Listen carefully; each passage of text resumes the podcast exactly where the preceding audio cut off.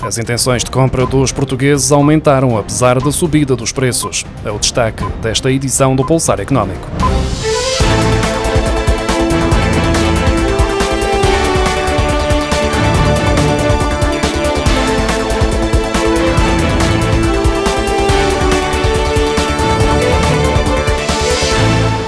Apesar do aumento generalizado dos preços, as intenções de compra dos portugueses aumentaram em comparação com o mesmo período do ano passado, de acordo com o estudo Consumo em Tempos de Inflação 2022, divulgado esta terça-feira pelo Observador 7LM. Os dados mostram que este ano 40% dos consumidores portugueses tencionam comprar calçado e roupa, planeando gastar em média cerca de 189 euros nesta categoria. Seguem-se as férias e as viagens com 27%, sendo esta a categoria que mais aumenta face a 2021, ano em que apenas 8% dos inquiridos respondeu que tencionavam fazê-lo. A completar o top 5 dos produtos e serviços que os portugueses tencionam adquirir, seguem-se os relacionados com a saúde, com 14% das respostas, a aposta na formação com 11% e a compra de um smartphone com 9%. O inquérito quantitativo do Observador 7LM foi realizado pela empresa de estudos de mercado Nielsen, tendo por base uma amostra representativa de mil indivíduos residentes em Portugal continental,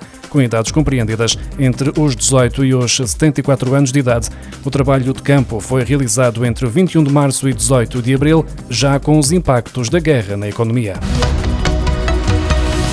As empresas esperam que os pagamentos em atraso cresçam de forma significativa nos próximos meses devido ao aumento da inflação e das taxas de juro, segundo o estudo European Payment Report, divulgado esta terça-feira pela Introm. Realizada junto de mais de 11 mil empresas de 15 setores da indústria e 29 países europeus, entre as quais 333 empresas portuguesas, a 24ª edição do estudo revela ainda que cerca de 8 em cada 10 empresas apontam o fortalecimento da sua liquidez e fluxo de capital como uma uma das principais prioridades durante este ano. Há 58% das empresas que admitem não ter experiência de como gerir a inflação e também mais de metade dizem que isso as impede de fazer crescer o negócio, de satisfazer as exigências salariais e de pagar aos fornecedores a tempo. Perante estes factos, 6 em cada 10 empresas estão a ser mais cautelosas nos seus planos de empréstimos e gastos, tendo em conta que esperam que as taxas de juro continuem a registrar aumentos nos próximos 12 meses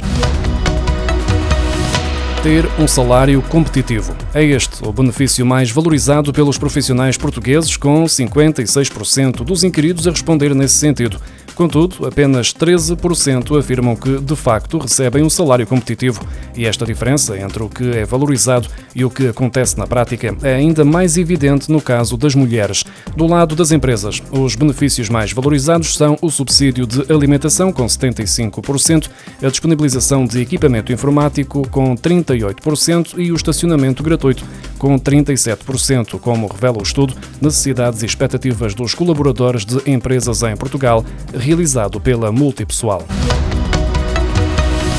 O número de desempregados inscritos nos centros do Instituto do Emprego e Formação Profissional atingiu os 296.394 no final do mês de maio, o que representa uma redução de 5,7% em comparação com abril. Já se a comparação for feita com o mesmo período do ano passado, verifica-se uma queda de 26,3%, de acordo com os dados revelados esta terça-feira pelo Instituto do Emprego e Formação Profissional. Para a diminuição do desemprego em maio, face ao mesmo mês de 2021, contribuiu contribuíram de forma mais significativa os grupos de pessoas que procuravam um novo emprego, os que têm idade igual ou superior a 25 anos e os que estavam inscritos há menos de um ano. De referir ainda que no final de maio estavam por satisfazer 21.891 ofertas de emprego, número que corresponde a um aumento anual de 4,2%, ou seja, mais 878 vagas disponíveis face ao mesmo período do ano passado e ainda um crescimento de 8,5% face ao mês de abril, com o surgimento de mais 1.707 ofertas de emprego no espaço de um mês.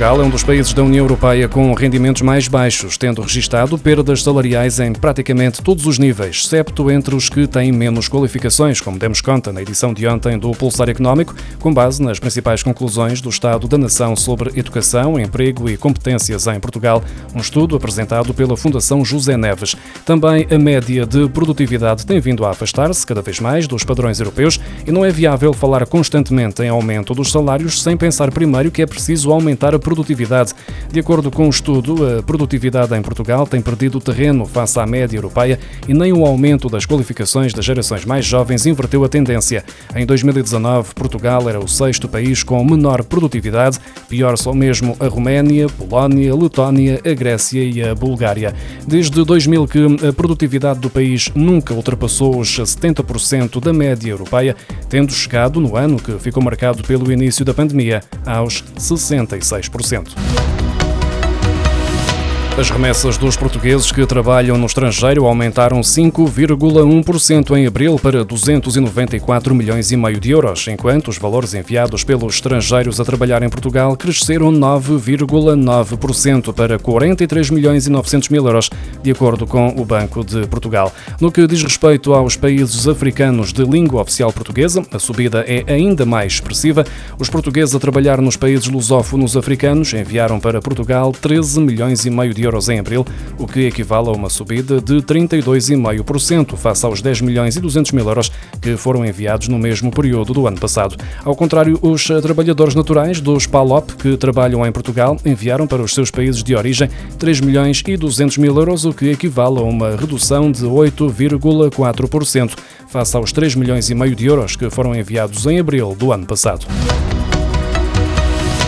A Comissão Europeia aprovou uma proposta apresentada por Portugal de ajuda de Estado de 45 milhões e 900 mil euros para apoiar as empresas no setor do transporte rodoviário de mercadorias face ao impacto provocado pela invasão da Ucrânia pela Rússia. Este apoio vai assumir a forma de subvenções diretas e está aberto às empresas legalmente constituídas em Portugal, ativas no setor do transporte rodoviário de mercadorias por conta de outrem, independentemente da sua dimensão, que sejam afetadas pela atual crise geopolítica. A Comissão Europeia verificou que o auxílio não excederá os 400 mil euros por beneficiário e será concedido até 31 de dezembro.